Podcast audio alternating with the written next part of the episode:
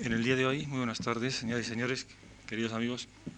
En el día de hoy tenemos el placer, la satisfacción y el honor de tener con nosotros a Susan Berger, que va a dictar una lección o dar una conferencia sobre el tema de liberalismo y sus orígenes. La profesora Berger es profesora de ciencia política en el Instituto Tecnológico de Massachusetts, es doctora por la Universidad de Harvard y ha trabajado sobre diferentes eh, temas, de, temas relacionados con el mundo campesino, la política, temas relacionados con Francia, con eh, Europa Occidental. Tiene varios libros sobre cuestiones agrarias y cuestiones relativas al sistema político de Europa Occidental, a los problemas de la organización de intereses en Europa Occidental. Últimamente ha estado trabajando sobre temas relacionados con religión y política y con las condiciones eh, que permiten entender mejor las decisiones de inversión en nuestras economías, en las economías capitalistas avanzadas. La profesora Berger está, está enseñando un curso, como algunos de ustedes saben, en el Centro de Estudios Avanzados en Ciencias Sociales del este, Instituto Juan Marc y es eh, miembro del Consejo Científico de esta institución.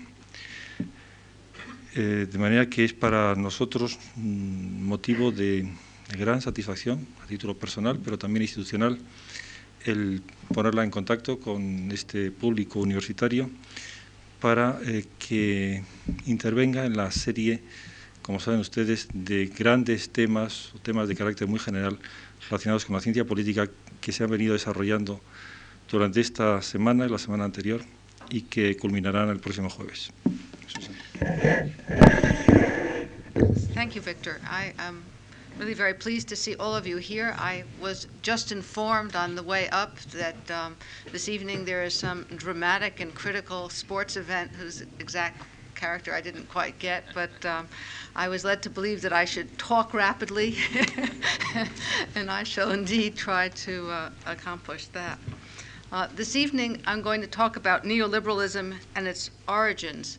And the case of neoliberalism that I will consider in some detail is the case of contemporary French liberalism, which has been the subject of my own uh, research in recent years.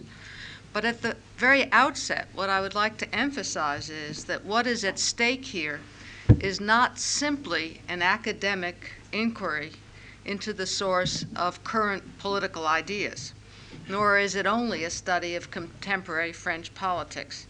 I think for anyone thinking about state and economy at the end of the 80s in contemporary advanced industrial societies, the question that one has to ask is a question about the future of liberalism and the future of neoliberalism. Now, by neoliberalism, I mean contemporary reformulations of the classic 17th and 18th century liberal worldview this contemporary reformulation of liberalism has, uh, has been uh, created in many different ways in different societies.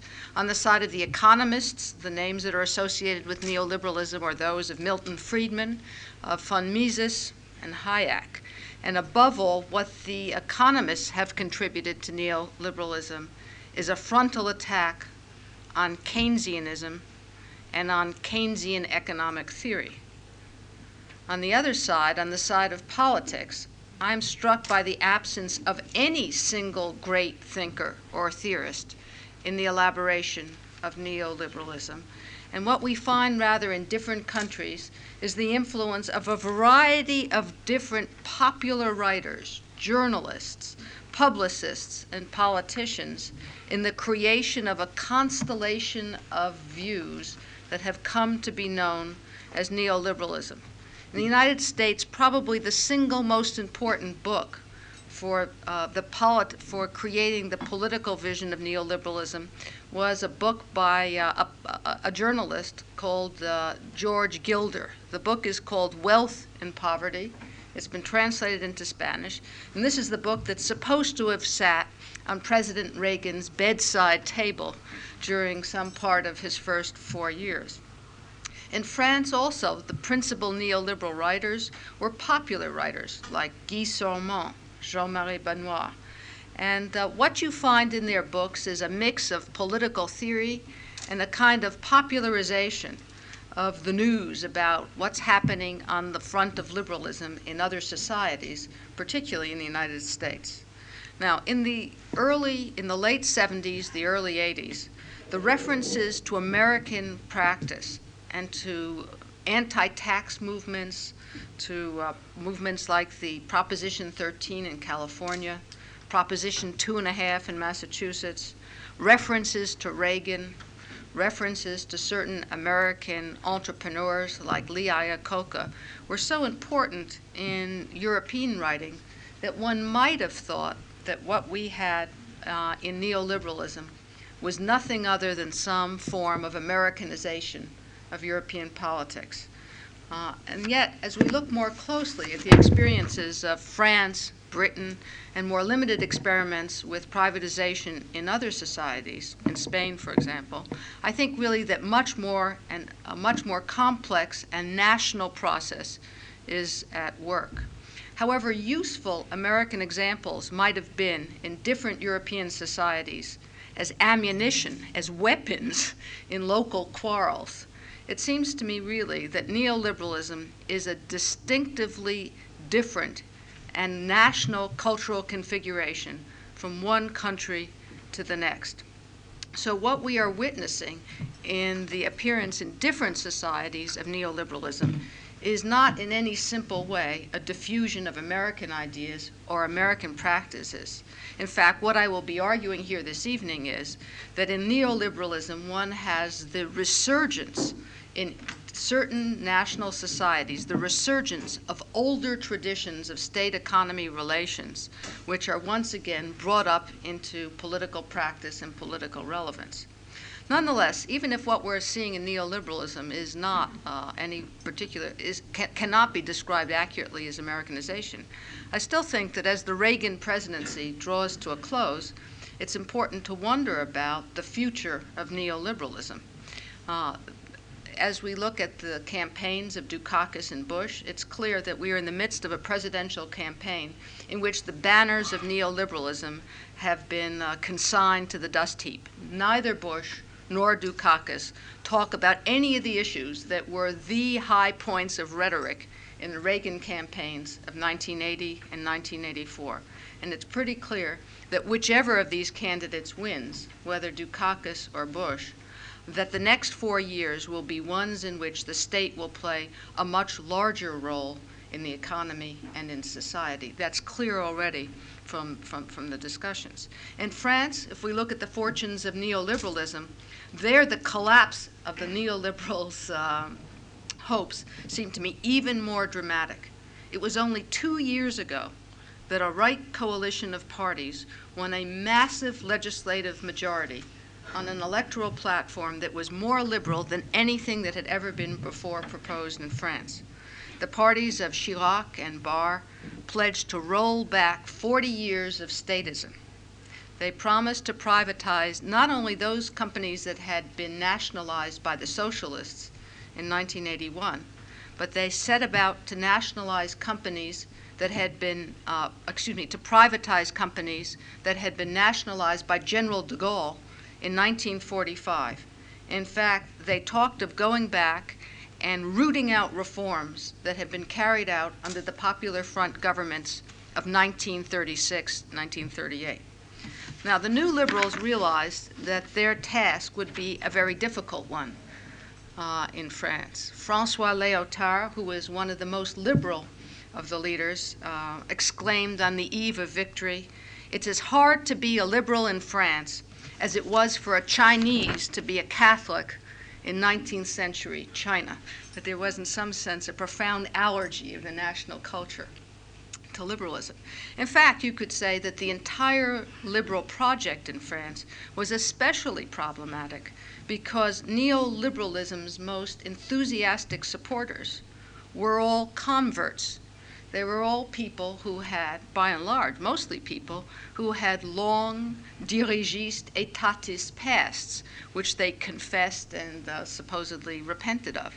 In fact, the most uh, interesting example is Giscard d'Estaing himself. During whose presidency the state intervened in the economy perhaps more than any other time in French history, including quite possibly the years of the socialist government. Nonetheless, the new uh, liberals set to work in 1986 with a vengeance, one may truly say. Chirac's majority uh, privatized, nationalized industries and banks. They created new private television stations. They repealed capital taxes. And most important, I think, symbolically, they repealed laws that required administrative authorization of layoffs. These were laws that business blamed for the rigidity in the economy and for the slow rate of creation of new jobs. Now, this vast project was all undertaken uh, within short order after the victory of Chirac in 1986.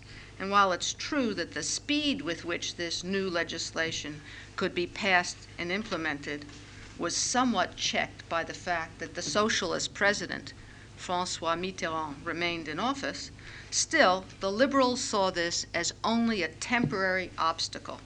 No one doubted that in the elections of 1988, Francois Mitterrand would be swept out and that the uh, large legislative majority that the uh, right had won in 1986 would be, uh, would be manifested as well in, uh, 19, in 1988. The only question was which of the right candidates would be swept into office. Would it be Barre or would it be Chirac? Well, as we know, things did not work out that way. And the elections of 1988 in France amounted to a massive repudiation of two years of neoliberalism. So, what we have today at the end of 1988 is neoliberalism in retreat in the United States and in France, still dominant in Britain. And the question is whether, in looking at neoliberalism, we are looking at a wave of political ideas that has already peaked, that is already crested, or whether neoliberalism is a tide with ebbs and surges, a tide so powerful that it is sweeping into its course all other political currents. In fact, you might say there are two entirely contradictory ways of understanding what's happening uh, today with neoliberalism. There's one view that might emphasize defeats and predict the decline of these ideas everywhere except possibly in Anglo Saxon countries. But there's another, an equally plausible view, I would say, that sees not the defeat of liberalism, but its triumph. And in such a perspective, the point you might make about France is not that the right lost the election, but that the socialists who won it are socialists who are fundamentally different, have fundamentally different political ideas than the socialists who took power in 1981. From this point of view, you might argue that the socialists in 1988 have absorbed so much of the neoliberal agenda that they can hardly be distinguished from neoliberals today. No longer do the socialists propose to nationalize industry.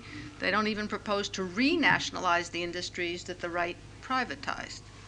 If one listens to Mitterrand, Mitterrand, who once had no words too harsh to uh, criticize the rapacity and inefficiency of French industry, Mitterrand now describes private industry as the source of all wealth and employment.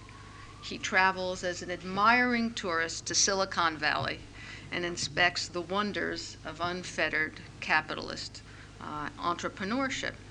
Similarly, I guess you could make the same point about Dukakis and Bush, that both of them have absorbed so much of the neoliberal agenda and in fact that American politics has been so transformed by it that neither of them have to proclaim their adherence to neoliberalism.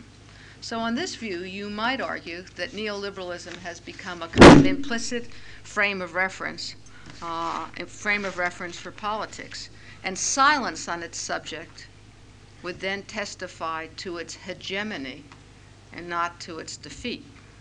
Well, then, defeat or triumph? How do you think about this issue?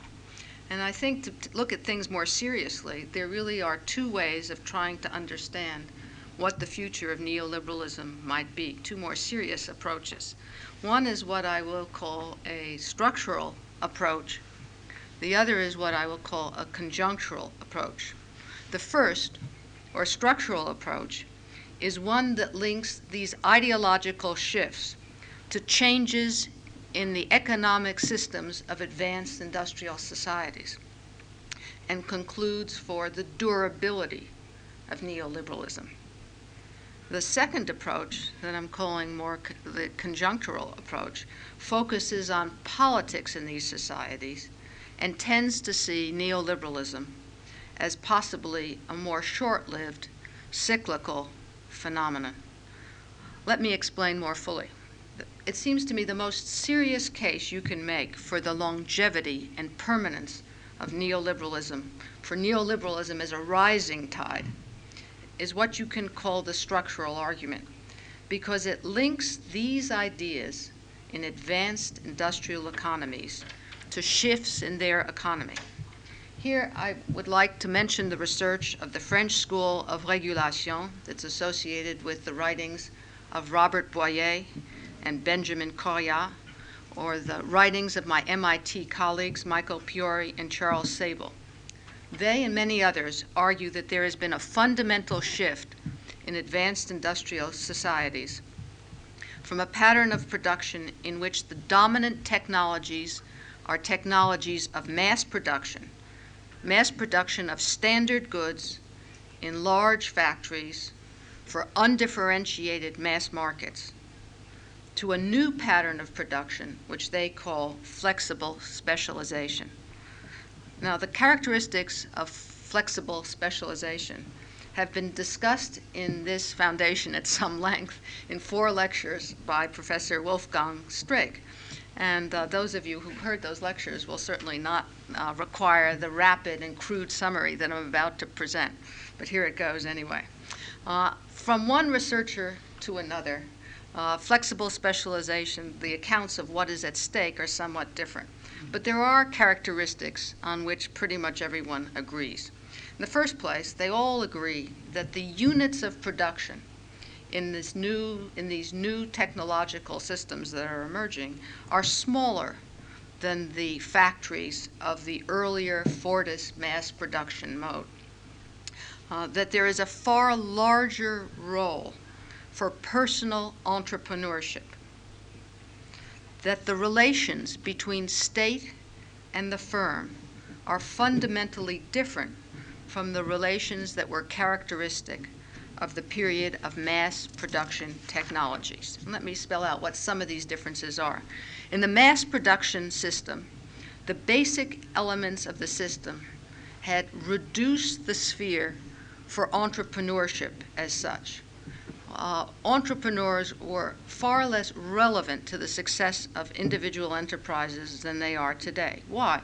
Because products and markets changed rather slowly there was relatively little need for the swift footed entrepreneur who sniffs out what's new in the market, who understands with a kind of swift footed uh, uh, skill how to mesh up what his enterprise can produce and what the market needs. Rather, the problems of coordination within mass production economies are problems of coordination that arise within the firm and are problems that require bureaucratic organizational solutions. So the dynamism of the leader, the entrepreneurial characteristics of the capitalist are relatively less important in Fordist mass production, relatively more important in the new world of flexible specialization. To put it um, crudely and rapidly, in the world of Fordist mass production, both the market which is to say the price system as coordinator of economic activities, and the individual entrepreneur as leader and organizer were less important than they are in the world of small competitive firms.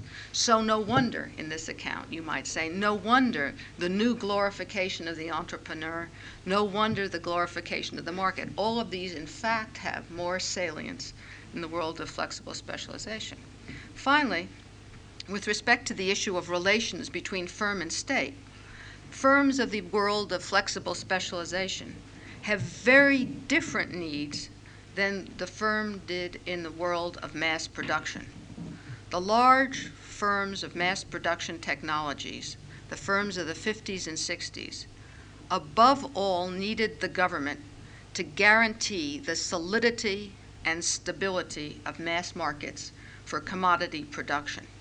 And the combination of Keynesianism plus automatic stabilizers of the welfare state provided just that solidity and depth in mass markets that large industrial enterprises needed. Now, if you look at flexible specialization from this perspective, you might say that flexible specialization appears out of the ruins, out of the fragmentation of mass markets and of the government policies that underpin them. And what we have in the 80s are firms that produce not for mass markets. The most successful new firms produce for special market niches, which the entrepreneur identifies and, in some sense, creates by, by meshing and matching the specific resources of his firm to special needs in the market. Now, for such a firm as the new firm, specialized firm of the 80s, government appears in a very different light than it did in the 50s and 60s to the firms of mass production.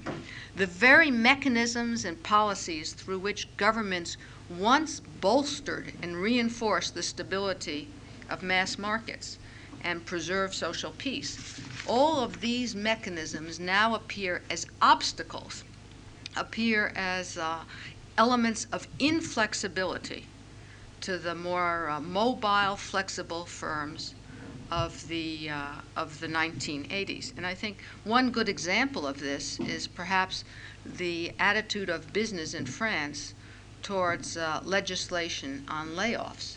This legislation, which constrains layoffs, was acclaimed and accepted by business in the early 1970s as an absolutely essential policy for social peace.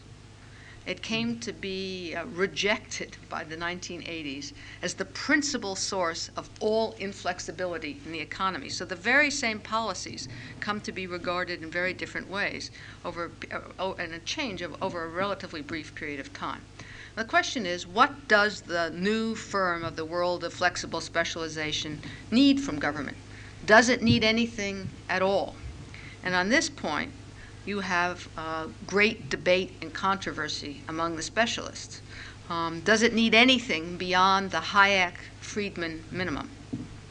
Now, the position that uh, Wolfgang Streeck defended here in his lectures, and the position also of my colleagues Piore and Sabel, is that these firms don't need less state, they need a different state, or they need different things from the state.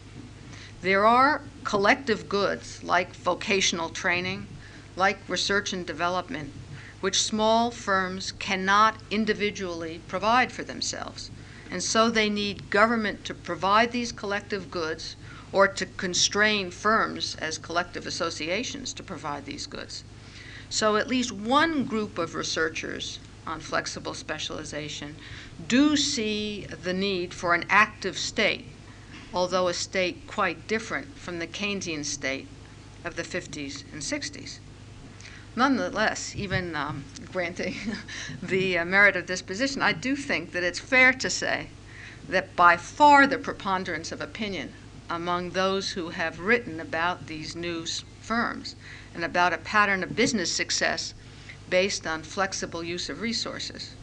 Uh, by far the preponderance of opinion, I think, is that these firms need quite close to no state at all.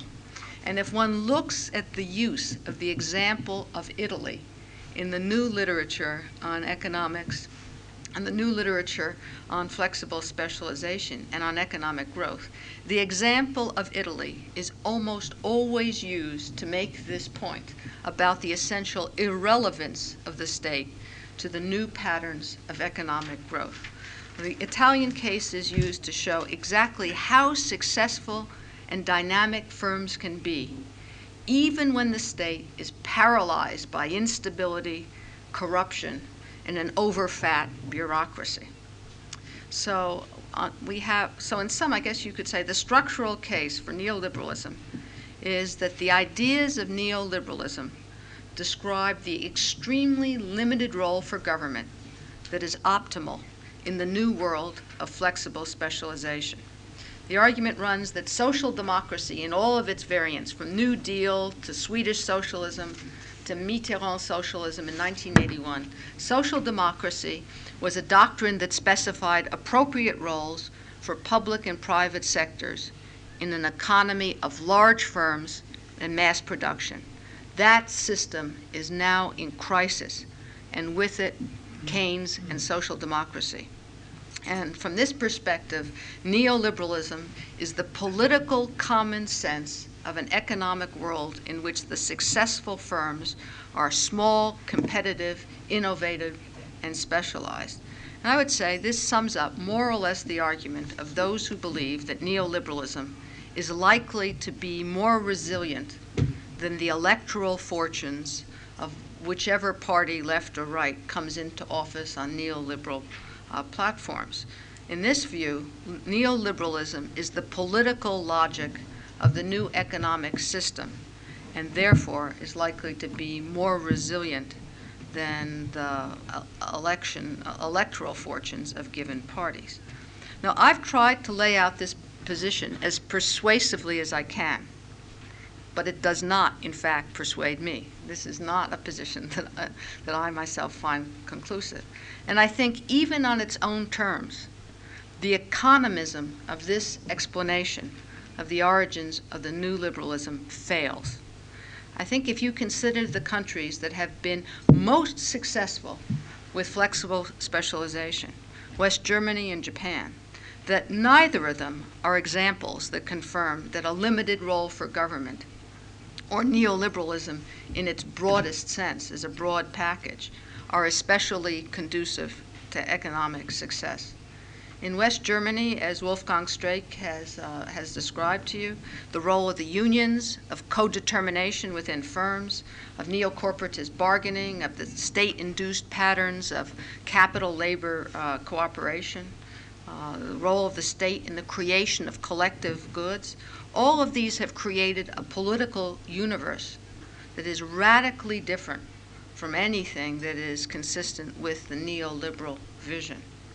Similarly, in Japan, we know how important government policy continues to be in identifying and promoting new industrial strategies. We also know how different Japanese patterns of entrepreneurship and innovation are from those which neoliberal doctrine identify as optimal. In fact, even if you take the case of Italy, I think the lesson about Italy is a different lesson than the one that is usually drawn. In Italy, the point about that I would make about the state is that the state protected a certain kind of traditional enterprise that later developed new forms of entrepreneurship, new types of technological innovation, new patterns of worker management relations and cooperation. And if you look at the uh, world of Italian business today, uh, what the Italian businessmen are calling for is a, a reform of the state. The inefficiency of the state is seen as a heavy burden on the economy, and the call to reform it is one to make the state not less present, but more effective. And I think it's no coincidence that Italy is one of the few Western countries in which neoliberalism has no audience at all. Uh, the neoliberalism virtually does not exist in Italy. Um, here is a society which truly understands what it would mean to have no state and finds, and even the most dynamic and successful business groups within it find this, uh, find this a costly and not a facilitating, not facilitating. Now, obviously, I've gone through rapidly the case of certain countries, and each one of these cases would require a lot more discussion, debate, and there are different ways of reading these stories. But the simple point that I wish to make with these examples is simply that there is no obvious connection between neoliberal doctrines and practice on one side and national success stories over the last 10 years on the other side. The countries that have done best in recent years are those in which neoliberalism has had virtually no audience or influence, and those whose political economies are far from resembling the ideal state society relations of neoliberal doctrine. Now, if we eliminate the structural argument, if we have in fact uh, defeated the structural argument, if we cannot understand neoliberalism as a kind of ideological reflection of changes in industrial economies, how then do you account for it? And before I plunge deep into this argument, let me state my conclusions at the outset. So you'll see where I'm heading, and I reduce the risk of losing everybody, either in a football game or in the complexities of Third Republic uh, French politics. The view that I want to present here is that neoliberalism is above all anti statism, and that it is one, but not the only form, of contemporary frustration and reaction against politics and government. Where does it appear? Why does it appear in some societies and not in others? What is its future? To these questions, my general answer is going to be this that neoliberalism appears as a strong current in politics. Uh, wherever the reservoir, the national reservoir of political values, contains a large, even if not recently much used, stock of anti statist traditions. Now, when I talk about a reservoir of political values, I might also have used the word political culture. And the reason that I don't use the word political culture is that this is a term that's so often used to suggest the coherence, consistence, mutually reinforcing characteristics of traditions, values, and attitudes within a single national society. And the point I want to make is really the opposite point that is, that the historic traditions and experiences of national societies contain contradictory and conflicting strands, each of which supports different patterns of political development, different types of political practice, different kinds of political alliances. So, the question that I would like to reformulate about liberalism is under what circumstances does liberalism resurface and become hegemonic or dominant, even in the face of powerful and conflicting traditions, other national traditions of state economy relations. This evening, I don't really hope to be able to provide a complete answer to that question, but I want to suggest some ways in which one might begin to talk about such a problem, and to suggest that the way to look at such a problem is not by looking at the economy, but rather by looking at changes in constellations of political ideas and in connections among ideas in national political cultures.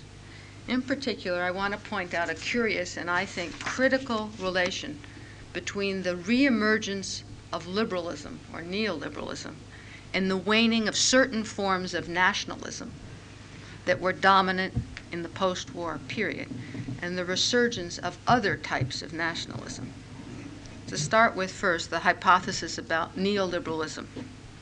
What I would like to argue is that neoliberalism builds on old anti statist traditions.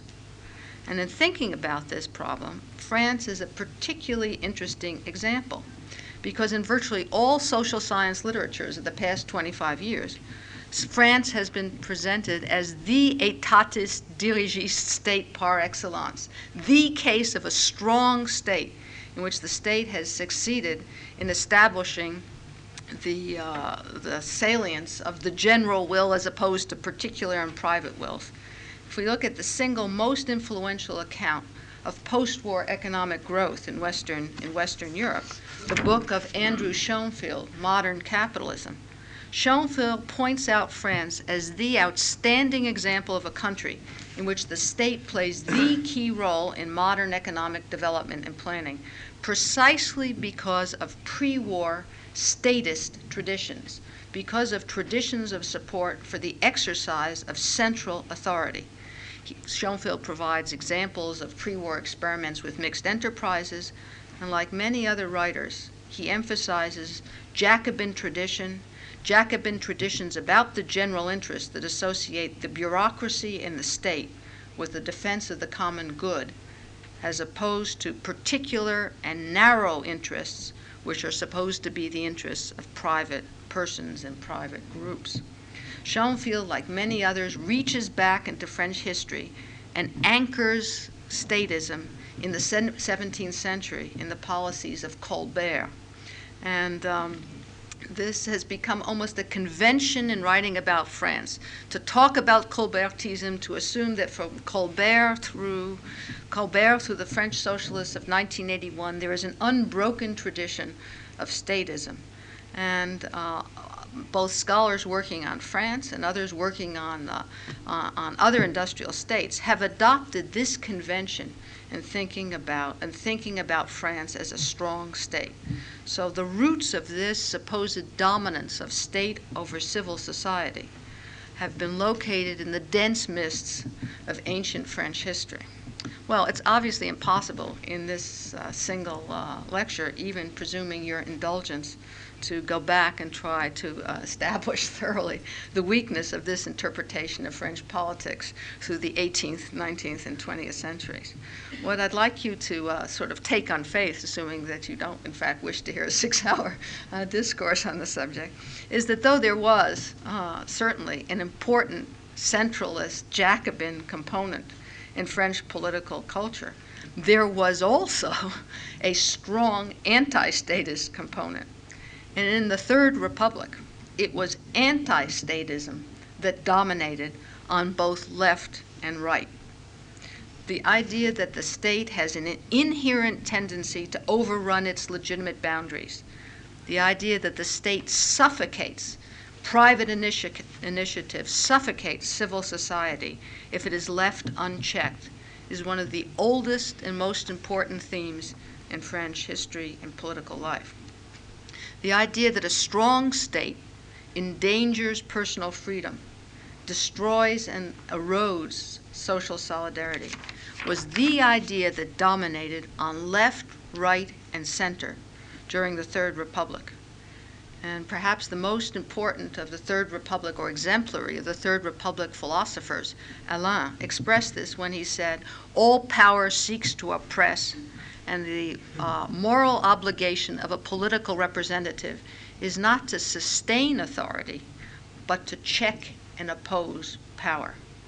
Now, on the right as well, there was equal hostility and negativity about a strong state, partly out of anti republicanism, but even more important, out of a committed, conservative, Catholic, corporatist vision of society that accorded only a rather limited sphere of legitimacy to the state. If we consider the far left in the Third Republic, there too, deep hostility to proposals for enlarging the scope of the state. Through much, excuse me, through much of the Third Republic, it's not only the syndicalists that oppose nationalization, it's the Communist Party as well. Jules Guesde, one of the founders of the French socialist movement, rejected any idea of nationalization, saying that if the state's role in the economy were expanded, the only result would be to add a boss state, an état patron, to the police state. And this represented the deepest instinct of the French far left through the Third Republic. Now, in the Third Republic, there were statist groups groups that argued for a strong state within both the right and the left. Within the right, there were Maurrassians in Action Française. There is a fascist tradition. Within the left, there are Jacobins. But the point is that these groups were minorities, and the majority on both left and right regarded the exercise of state power with extreme suspicion and hostility. Can we describe this suspicion and hostility as liberalism? Well, from an American point of view, I would have to say this is certainly very different liberalism than American liberalism. There's no positive consensus on pluralism.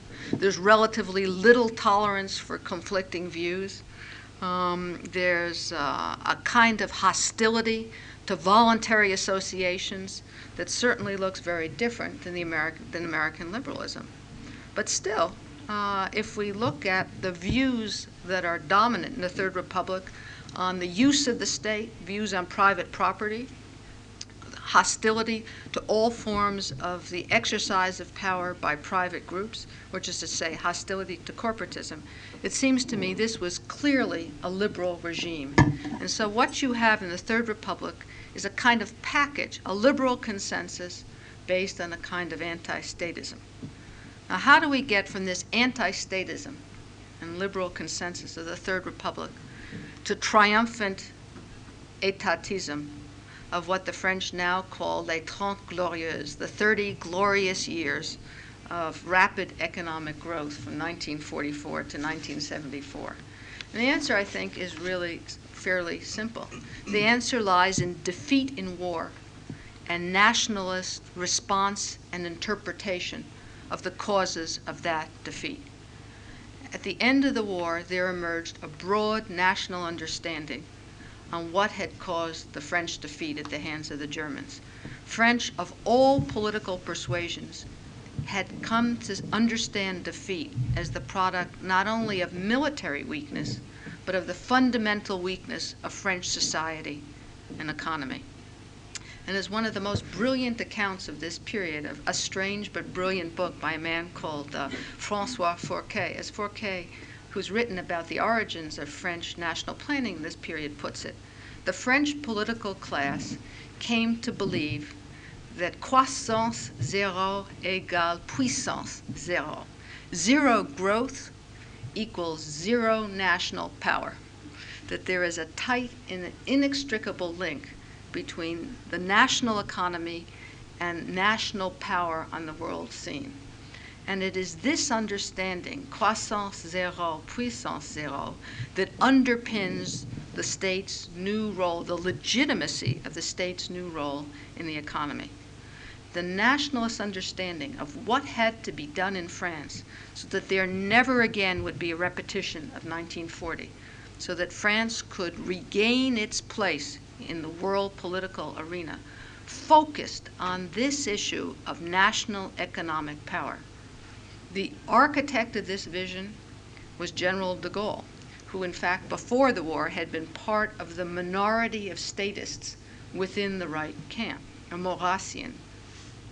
And what de Gaulle's accomplishment was, uh, ideologically, was to fuse a nationalist vision of an expansive French presence in the world arena to an etatist vision of a state that would energize French society and economy and break out of the stagnation of the past.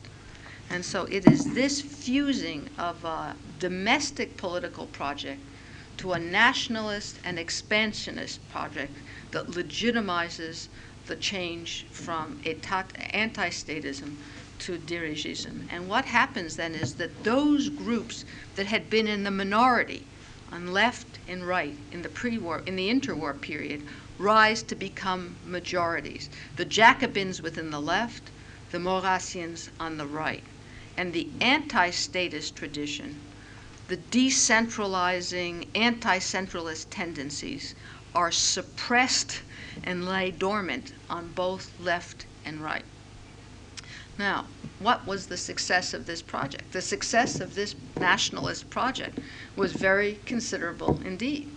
The economic plans of Jean Monnet, harnessed to the political will of de Gaulle, did indeed succeed in energizing the business class and of pushing them to risk far more expansionist behavior, far more investment than they had ever dared before.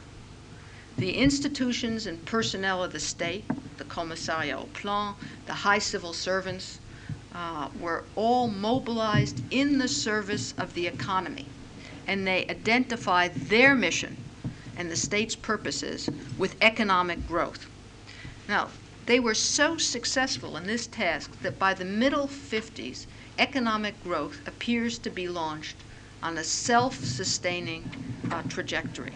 And this is the moment, the middle 60s, when Shonfield writes his book.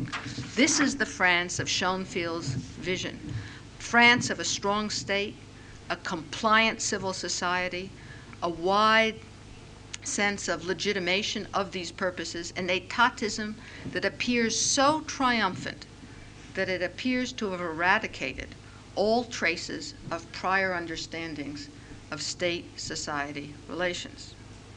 Or, at any event, what was eradicated, what was it wiped out these memories from the rather short memories of social scientists. Because, in fact, these older understandings, an older sense of legitimate relations between firms and the state, the older values, interests, and understandings of the world of anti statism had never disappeared in France. They lay under the surface, but they were not, they were not gone. And within 10 years after the, revolu- after the liberation, these ideas began to bubble up again and to support new movements and new forms of anti statist protest. The first of these surges of anti statist protest we know as Poujadism, and it was to be followed by others. Now, how within this scheme can we understand the reemergence, resurfacing of these older anti statist traditions? It seems to me that once economic growth started moving along this self sustaining course, once businessmen started investing out of their own self interest and with their own expectations about the course of the economy, it came to seem that the economy had acquired a life of its own.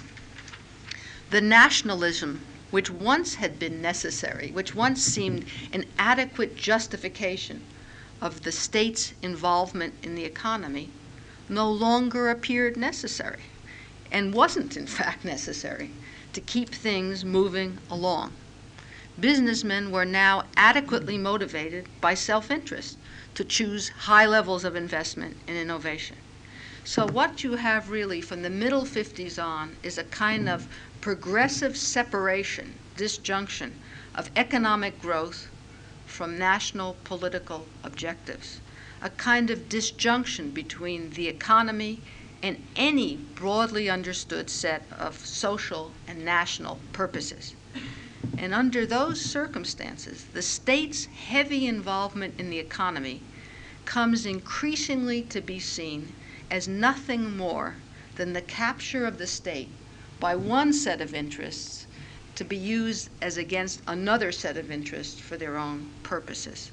It's in this setting that various waves of anti statist social movements appear. They, above all, recruit losing groups. They recruit small shopkeepers, small businessmen, artisans, farmers, all of whom believe that under the guise or rhetoric of modernizing France, all the state is really doing is promoting the interests of one group as opposed to another group. So anti statism re enters French politics as protest against the capture of the state.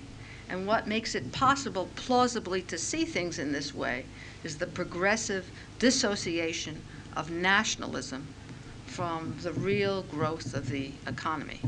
Now, these first protest groups, Poujade, Nicoud in the 70s, do not demand that the state get out of the economy. On the contrary, they have only one demand that the state shift its favors, shift its protection to them. They don't want the state to get out. They want the state to stay in, but to stay in on their side and not on the side of the others. And so we need yet another catalyzing event so to speak, before anti statism reappears as neoliberalism. And this catalyzing event will, in fact, be provided by the election in 1981 of the socialists.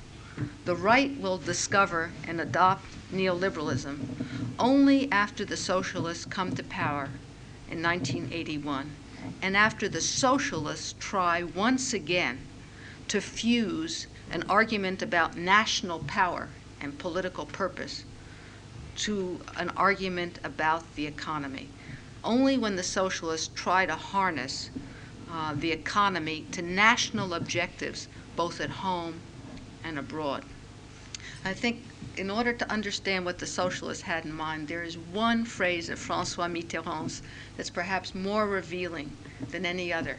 Shortly after he was elected president, when he was trying to explain to a group of journalists why uh, the socialists had engaged on this program of nationalization. Mitterrand said, With nationalizations, I seek, as General de Gaulle did, to give the French a force de frappe in the world. And as a formula that condenses this fusing of national political purpose and activity, étatis activity within society, I know of nothing that somehow expresses this more succinctly.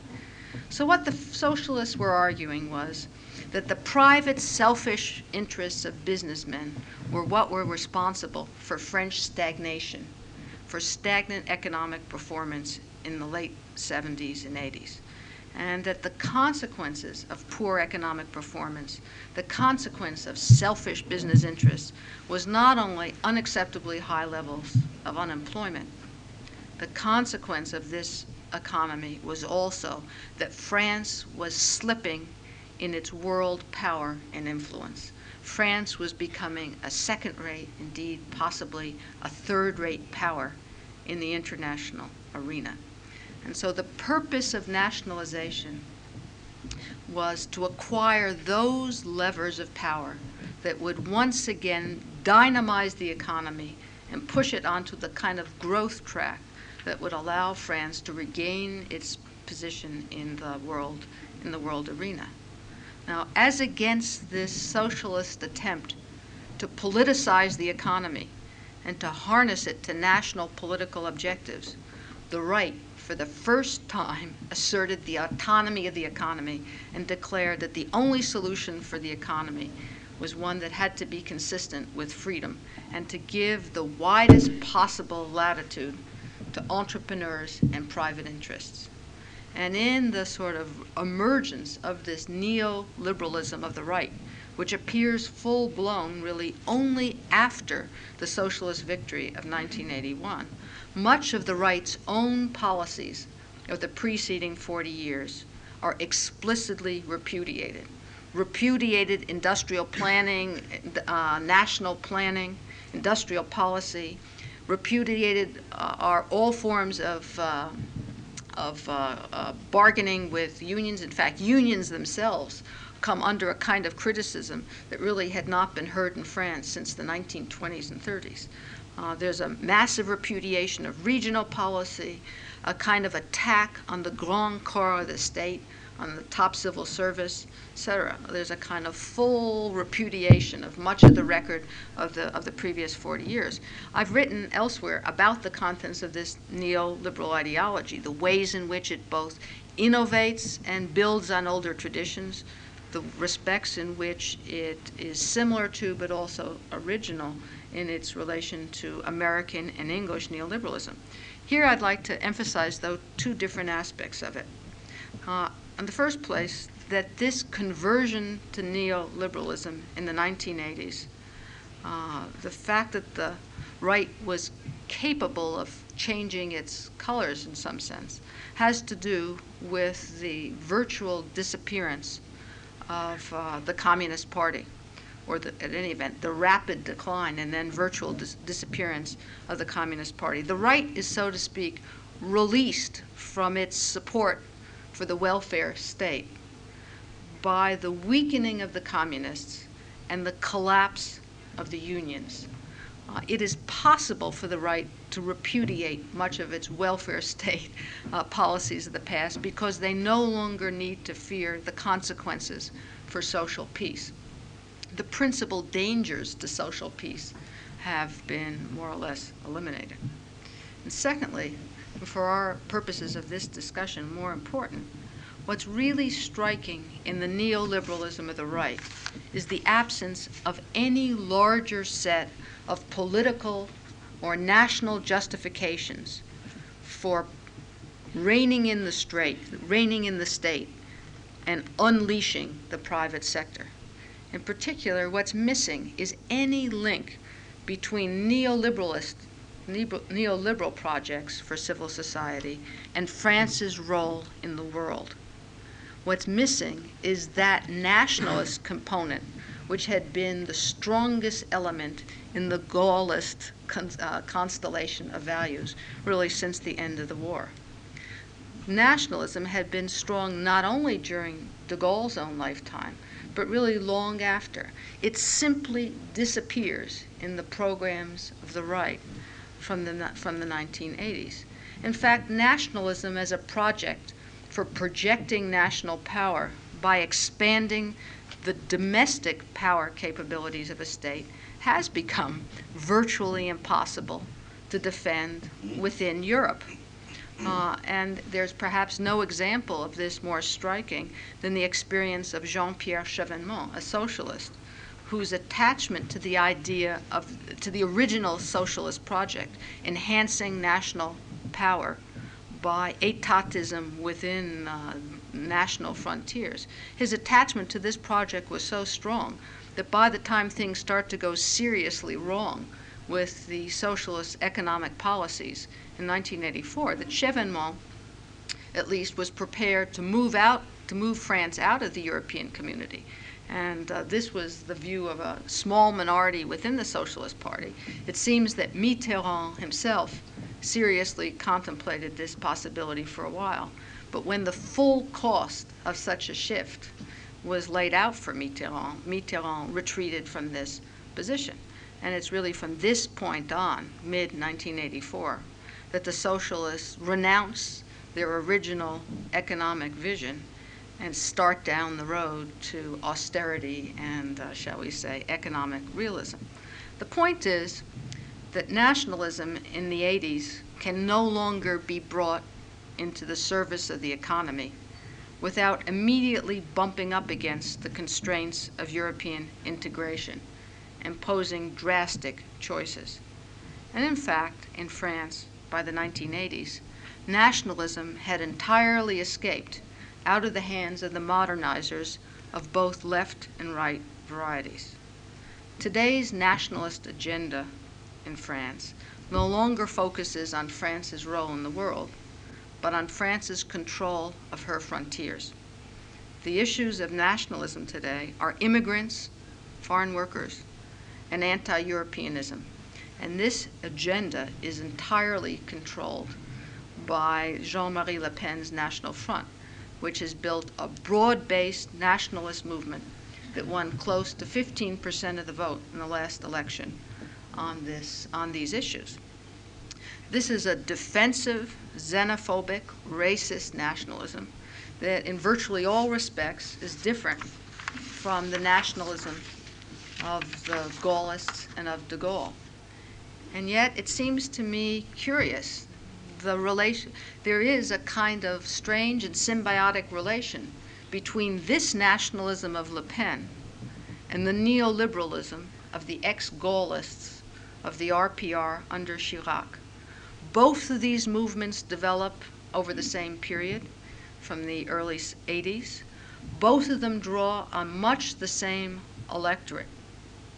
It seems to me almost as if the nationalism of the one were a kind of substitute for the missing sense of national purpose of the other. In the United States as well, neoliberalism came to power as only one wing of a political movement whose other wing was a broad based religious fundamentalism, a moral crusade whose foreign, uh, whose uh, international uh, nationalist uh, program was a kind of moral crusade abroad, anti communism in a traditional American mode, if one can say. Now, between these two wings of the Reagan of the Reagan of Reagan republicanism, there were fundamental contradictions, conflicts of interest, on many specific points of policy and fundamentally, in some ways, it seemed fundamentally different worldviews. Just as between Le Pen and the right today in France, it seems as if there are many points fundamentally different worldviews. And yet, just as in the American case, the, the, the fate and fortunes and rise of these two wings of the right of the right uh, of the right party of Reaganism were somehow entangled, and uh, there was a kind of strange symbio- symbiosis, even in their contradictions. So too in France, it seems to me as if the fortunes of these two movements are entangled. It's as if there were a kind of incompleteness in the political project of neoliberalism and an impossibility of building out of it a social vision that can accommodate the demands, both material and ideal, of an advanced industrial democratic society. And so, as one thinks about the future of neoliberalism in our advanced industrial societies, I think one has also to think about its, its brother enemy, if one can say, this other movement with whose fortunes it seems to be entangled. And just as statism, in its highest point, was uh, statism developed only on the basis of a particular kind of nationalist understanding, so too neoliberalism seems entangled with a particular understanding of the role of the state on and outside its frontiers. I have uh, galloped through, and those who wish to uh, stay and ask questions, I would be delighted to have a discussion. Those of you who feel you need to go, also.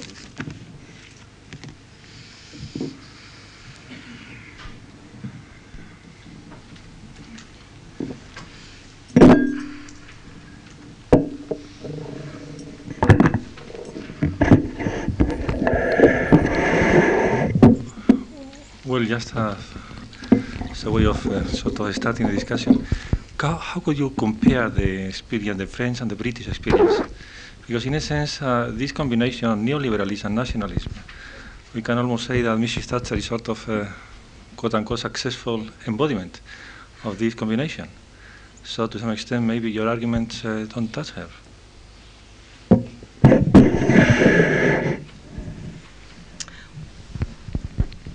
I suppose in in the British case, the example of the Falklands Islands is uh,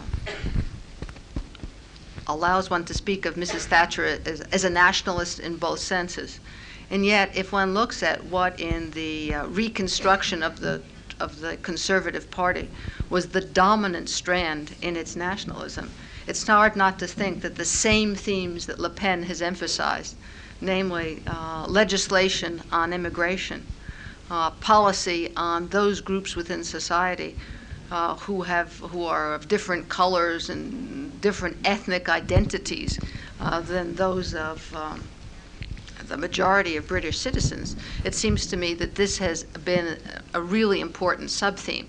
I mean, the Falklands allowed Mrs. Thatcher to present herself as a nationalist in the other in the other sense as well.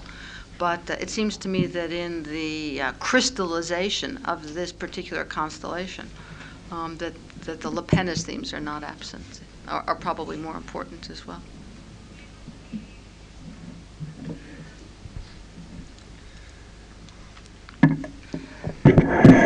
Do you mean that, for instance, if we take uh, this uh, connection between self assertion in the playing a role in the world affairs and sort of uh, trying to fund and to, to create a climate for reinforcing the idea of national character.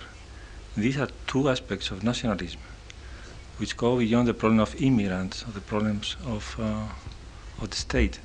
And yet it seems that uh, Mrs. Thatcher at least attempts, she sort of uh, betting on some uh, sort of societal or societal energy to, to push Great Britain to play these roles.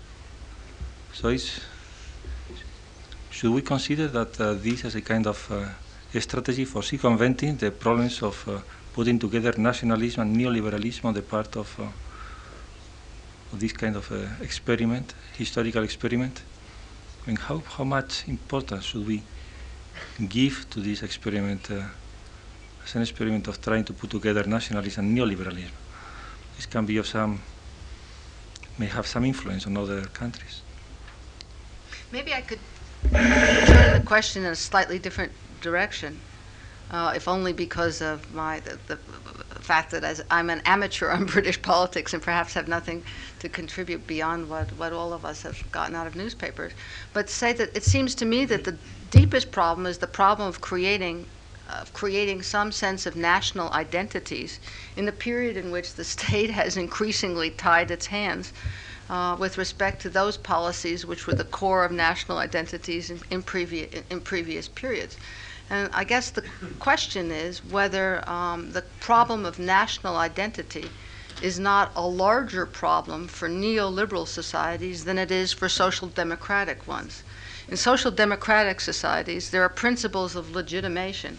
Uh, there are uh, the social and national purposes of these societies have, an, have, have a kind of fuller development than in neo- neoliberalism, uh, which proclaims the virtues of the market, which proclaims the glories of entrepreneurship, does not really provide any very compelling social legitimation for the state. And uh, the question is in what the source of such legitimation might be beyond national beyond national identity. The issue is whether there can be a kind of pragmatic legitimation by results of various forms of neoliberal rule or whether, or whether in some sense nationalism, the presence of nationalism as this kind of brother enemy in neoliberal regimes isn't a substitute for the social legitimation of social democracy.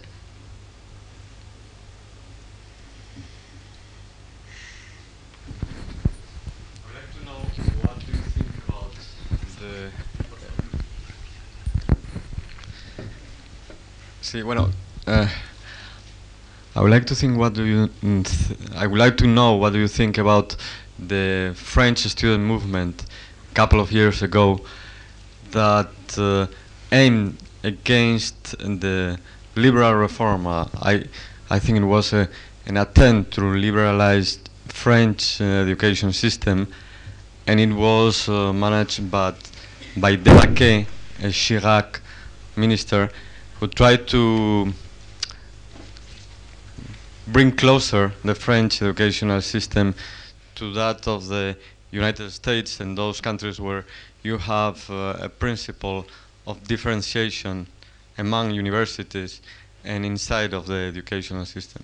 Do you think that's a proof of your argument about uh, the crisis of neoliberalism, or do you think it is something which is related uh, to the fear of uh, having a not a public university but a differentiated system of education. I mean, how would you frame those events in the context of your discourse? Thank you. I, th- I think education is really a, a, a good example um, because the reforms that the government tried to introduce were certainly the kind of reforms that are almost surely necessary in an educational system like the French, in which th- the universities have become virtually parking lots uh, for uh, large numbers of students who have uh, little contact with teachers. The universities are, are virtual slums. No resources are put into them by the system. The classes are enormous. The chances of learning within them are small. Uh, and it's certain that some sort of principle of specialization as between universities, some sort of large set, uh, some projects for reorganizing and transforming these dinosaurs certainly is needed. That such a project would have to involve some kind of sorting out of some students to one university, some to another, I think is also, is also clear. But the inability of the neoliberals to somehow attach any larger social purposes to the transformation of the educational system, or even to see what could be at stake in education and what in people's futures are how people conceive their own futures to be shaped by the availability, openness, and quality of education. It seems to me it does, in some sense, reflect the shallowness of neoliberalism as a social vision even on an issue like education, where surely the liberals must have been able to see some of the stakes for France.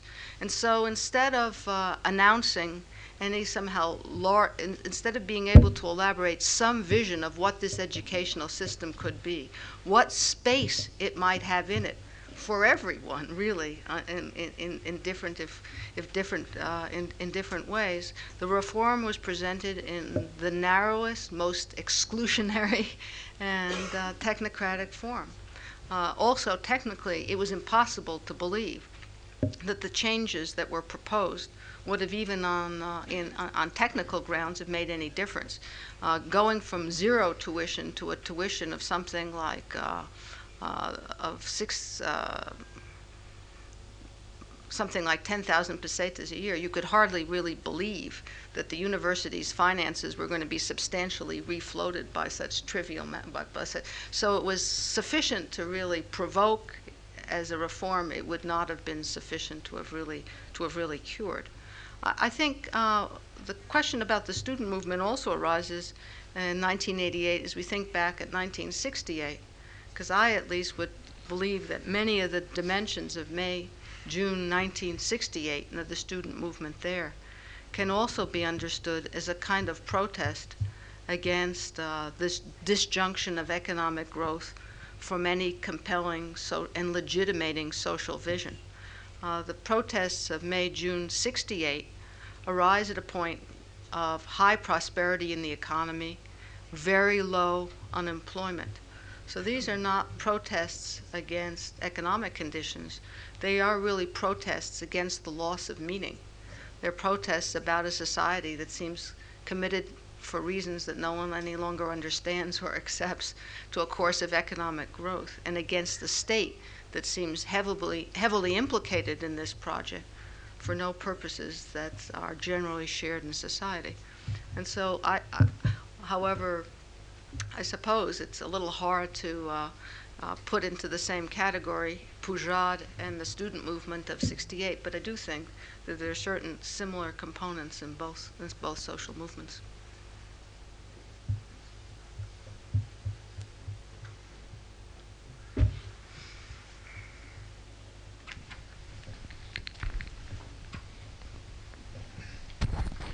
I'm particularly interested about the linguistic confusions um, about liberalism, particularly because I think that we um, have inherited some concepts, some concepts from the uh, 19th century. I mean, I, am thinking of the uh, opposition between liberalism and conservatism.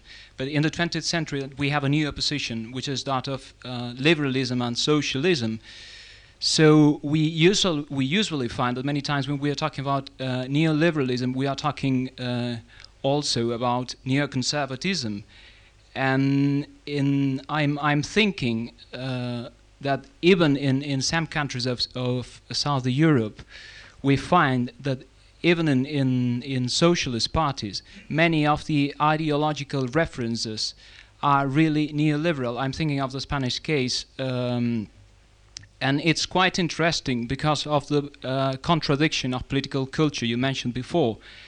Uh, for example, in this in the Spanish case, is is very interesting that at the same time that the uh, government is practicing a kind of neoliberal uh, policy on the economic sphere, the ideologists of the Socialist Party are focusing all the time about the question of challenging neoconservatism, even uh, talking about Habermas and his confrontation of American neoconservatives, talking about Thatcher, when there's really a, a, a contradiction between uh, these ideo ideological references and the economic practices that are carrying about.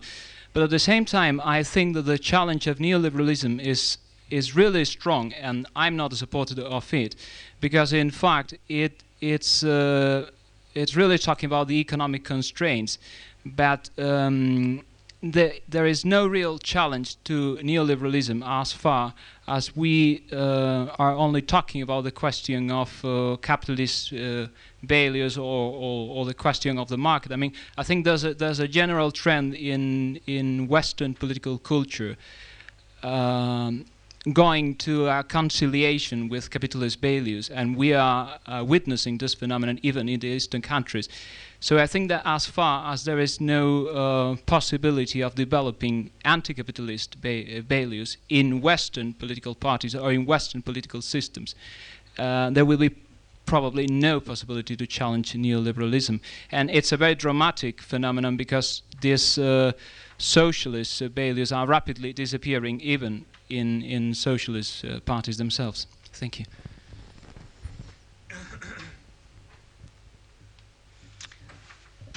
Well, I mean, the confusion, I mean, to comment first on the linguistic problems, the linguistic problems are, of course, even more difficult uh, in the United States, where liberals represent, in fact, the left.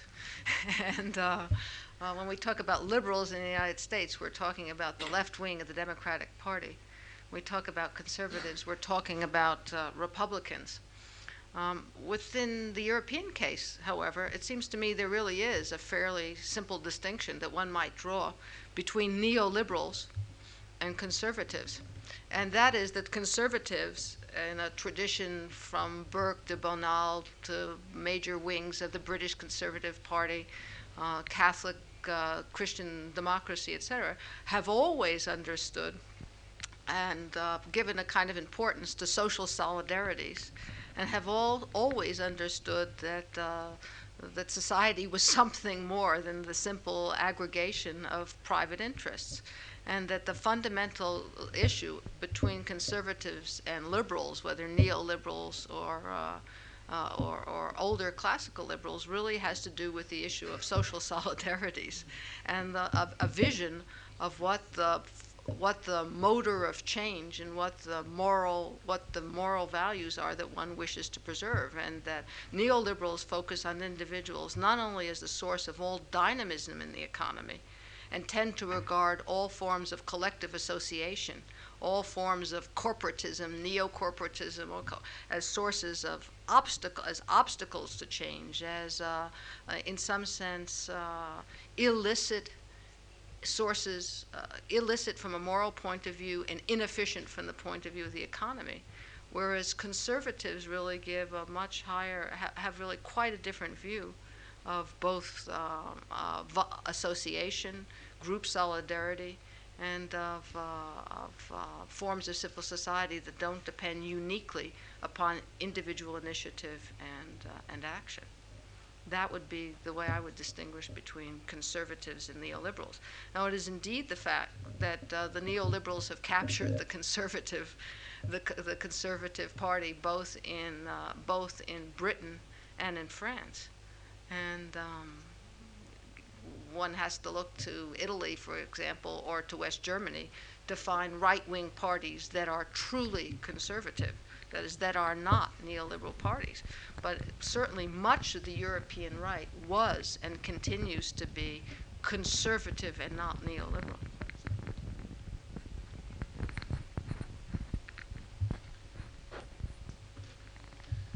I would, um, if I understood correctly, you uh, emphasized right at the beginning, at least I arrived about five minutes late, but near the beginning of your talk, that the neoliberalism that was apparent in has been apparent in Europe and specifically in France was not primarily of U.S. creation.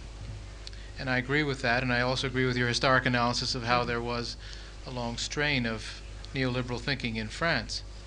Nevertheless, your very analysis of how the student movement, um, the student reforms and the protest movement that they uh, resulted in, proved a big failure for the government. It seems to me shows the superficiality with which the neoliberals of 1986 understood neoliberalism mm-hmm. and the very poor job they did of putting together a larger concept and a vision, which, if not a nationalist vision, could have been a uniting vision nevertheless.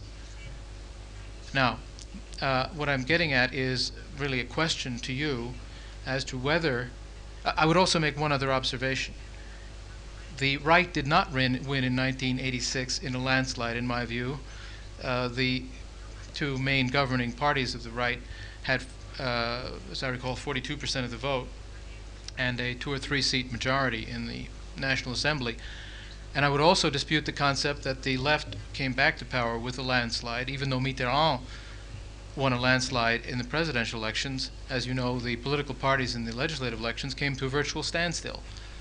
So I don't think that either election was a landslide in favor or against neoliberalism. Having made those observations, my question is do you feel in France, which is one of the main centers of conceptualization and intellectual creativity in the Western world, in the Western democratic world. Do you feel that a new neoliberal synthesis is emerging, or do you feel that in fact it has been discredited for one reason or another, including the interplay of personalities, or the failures of the Chirac government, or any other reasons? That's my question. Okay, your, your point about the land size is certainly fair and well taken. I, I do think, I mean, your memory of this of the figures is probably better than mine. I do think, though, that what one saw from 1981 to 1986 were a series of losses on the part of the socialists. It was not simply the legislative elections, but one did have the sense after 1986 that there was kind of a rising tide of a, of a neoliberal right that uh, that had that had not yet crested, and that the socialists were really quite decisively defeated. There were few people who thought that Mitterrand could make, or the socialists could make anything of a of a, of a, of a comeback, and in, in that circumstance, I mean, the outcome seemed to me really quite quite unexpected and not what you would have predicted in, in, in 1986. Where does where does liberalism stand? Where does neoliberalism stand? Um, I think the fatal flaw of neoliberalism, as it was developed by the right in France, was, as you say, its shallowness. The fact that it was really connected to very little in the way of a social vision. And uh, in contrast to even American liberalism, really didn't draw on any very deep s- strands of a positive view about how about the positive virtues of pluralism, tolerance, and uh, social interplay among free individuals, free contracting in society. The uh, res- the ideological resources on which neoliberalism built in France were essentially anti-statism in a kind of negative response to socialism to socialism in power. And in some sense, this was not much to go on in trying to create a larger program that could have won over those groups in society that were not already committed, that were not already committed to the to the right. So it wasn't a very broad base. On the other hand, I do think there has been a kind of progress in French political life and political culture of a, of a view that Rocard probably represents pretty well, and that is of the um, claims of civil society as against the state, of the possibilities for initiatives, for for forms of association and private like of political action on local and regional levels that really represent something quite different, perhaps uh, something closer to an American understanding of liberalism um, than anything that's ever existed in French society. And I feel really quite I feel that the vision of someone like Rocard and of that part of the Socialist Party uh, that was known as the second left, the left that was decentralist, the left that was that would have given a larger role to voluntary associations, that if that view could in fact have larger prominence in national life, that it would represent a kind of liberal shift, in the American sense at least, uh, with respect to older left and right traditions in French life. Whether Rocard can in fact succeed in winning over some part of the center to support this view, um, that seems to me extremely, extremely dubious. Um, I, I, I don't know, but that would seem to me where the chances lie for something like the permanent role for a larger liberal force in French in French society.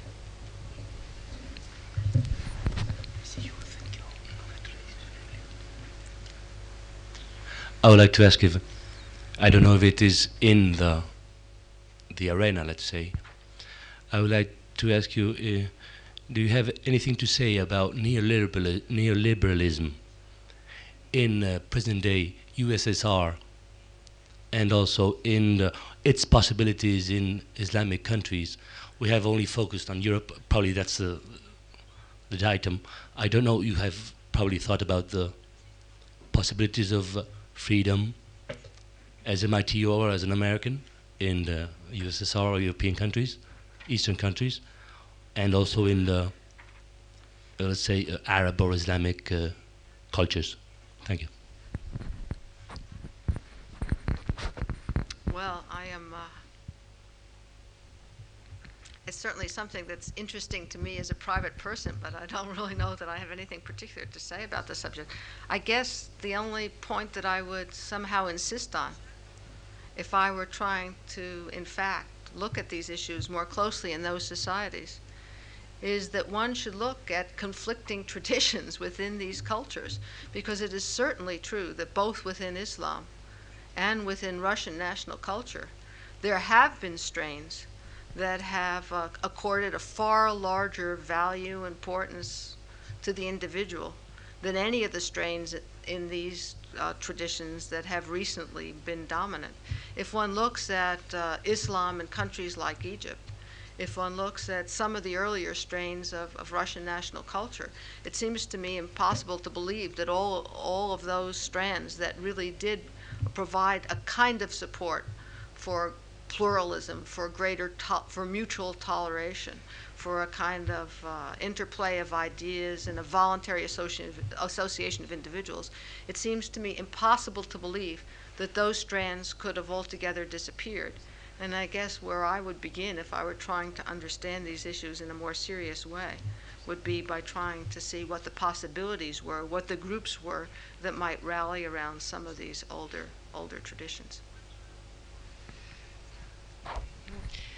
If I may go back to your first introductory uh, comparative remarks, um, if I understood you right, you just didn't want to account for the emergence of neoliberalism in France, but you wanted to give a more general explanation for it, um, uh, recurring above all to strains within the reservoir, how you called it, called it of political values, cultural values, um, and to some catalyst events.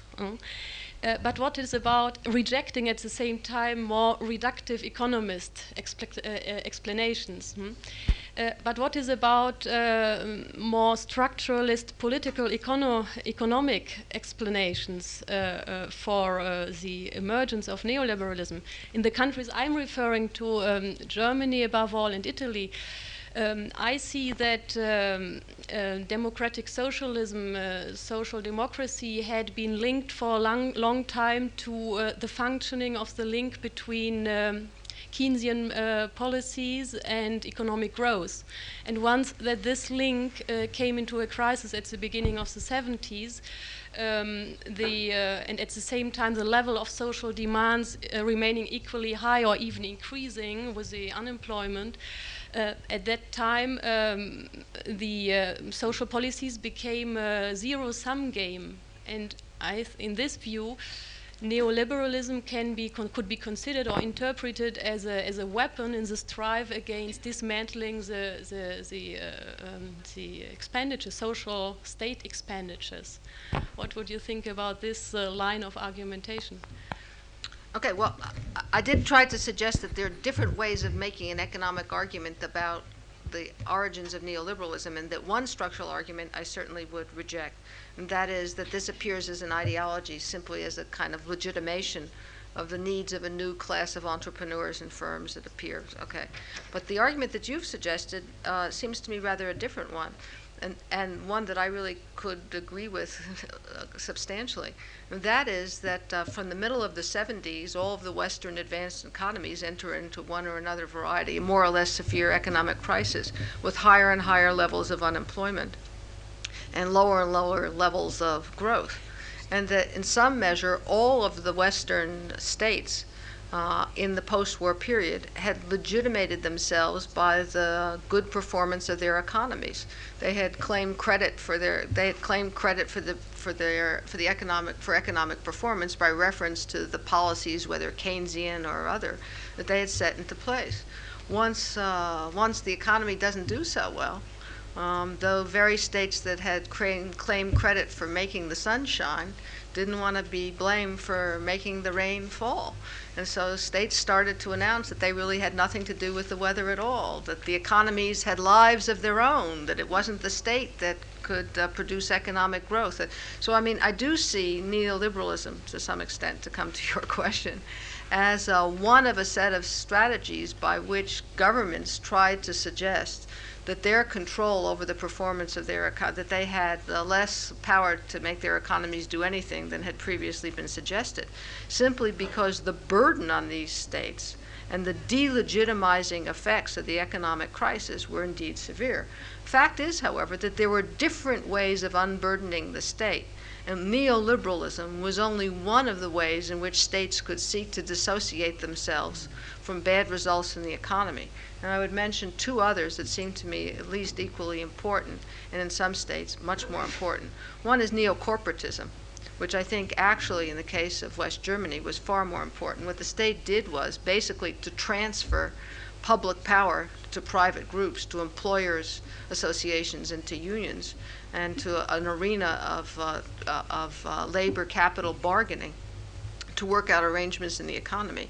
And to, to some extent, this is the argument of Claus Offe, one which I find really quite convincing, that uh, there is a kind of transfer of political authority to private associations, and in that sense, an effort to unburden the state.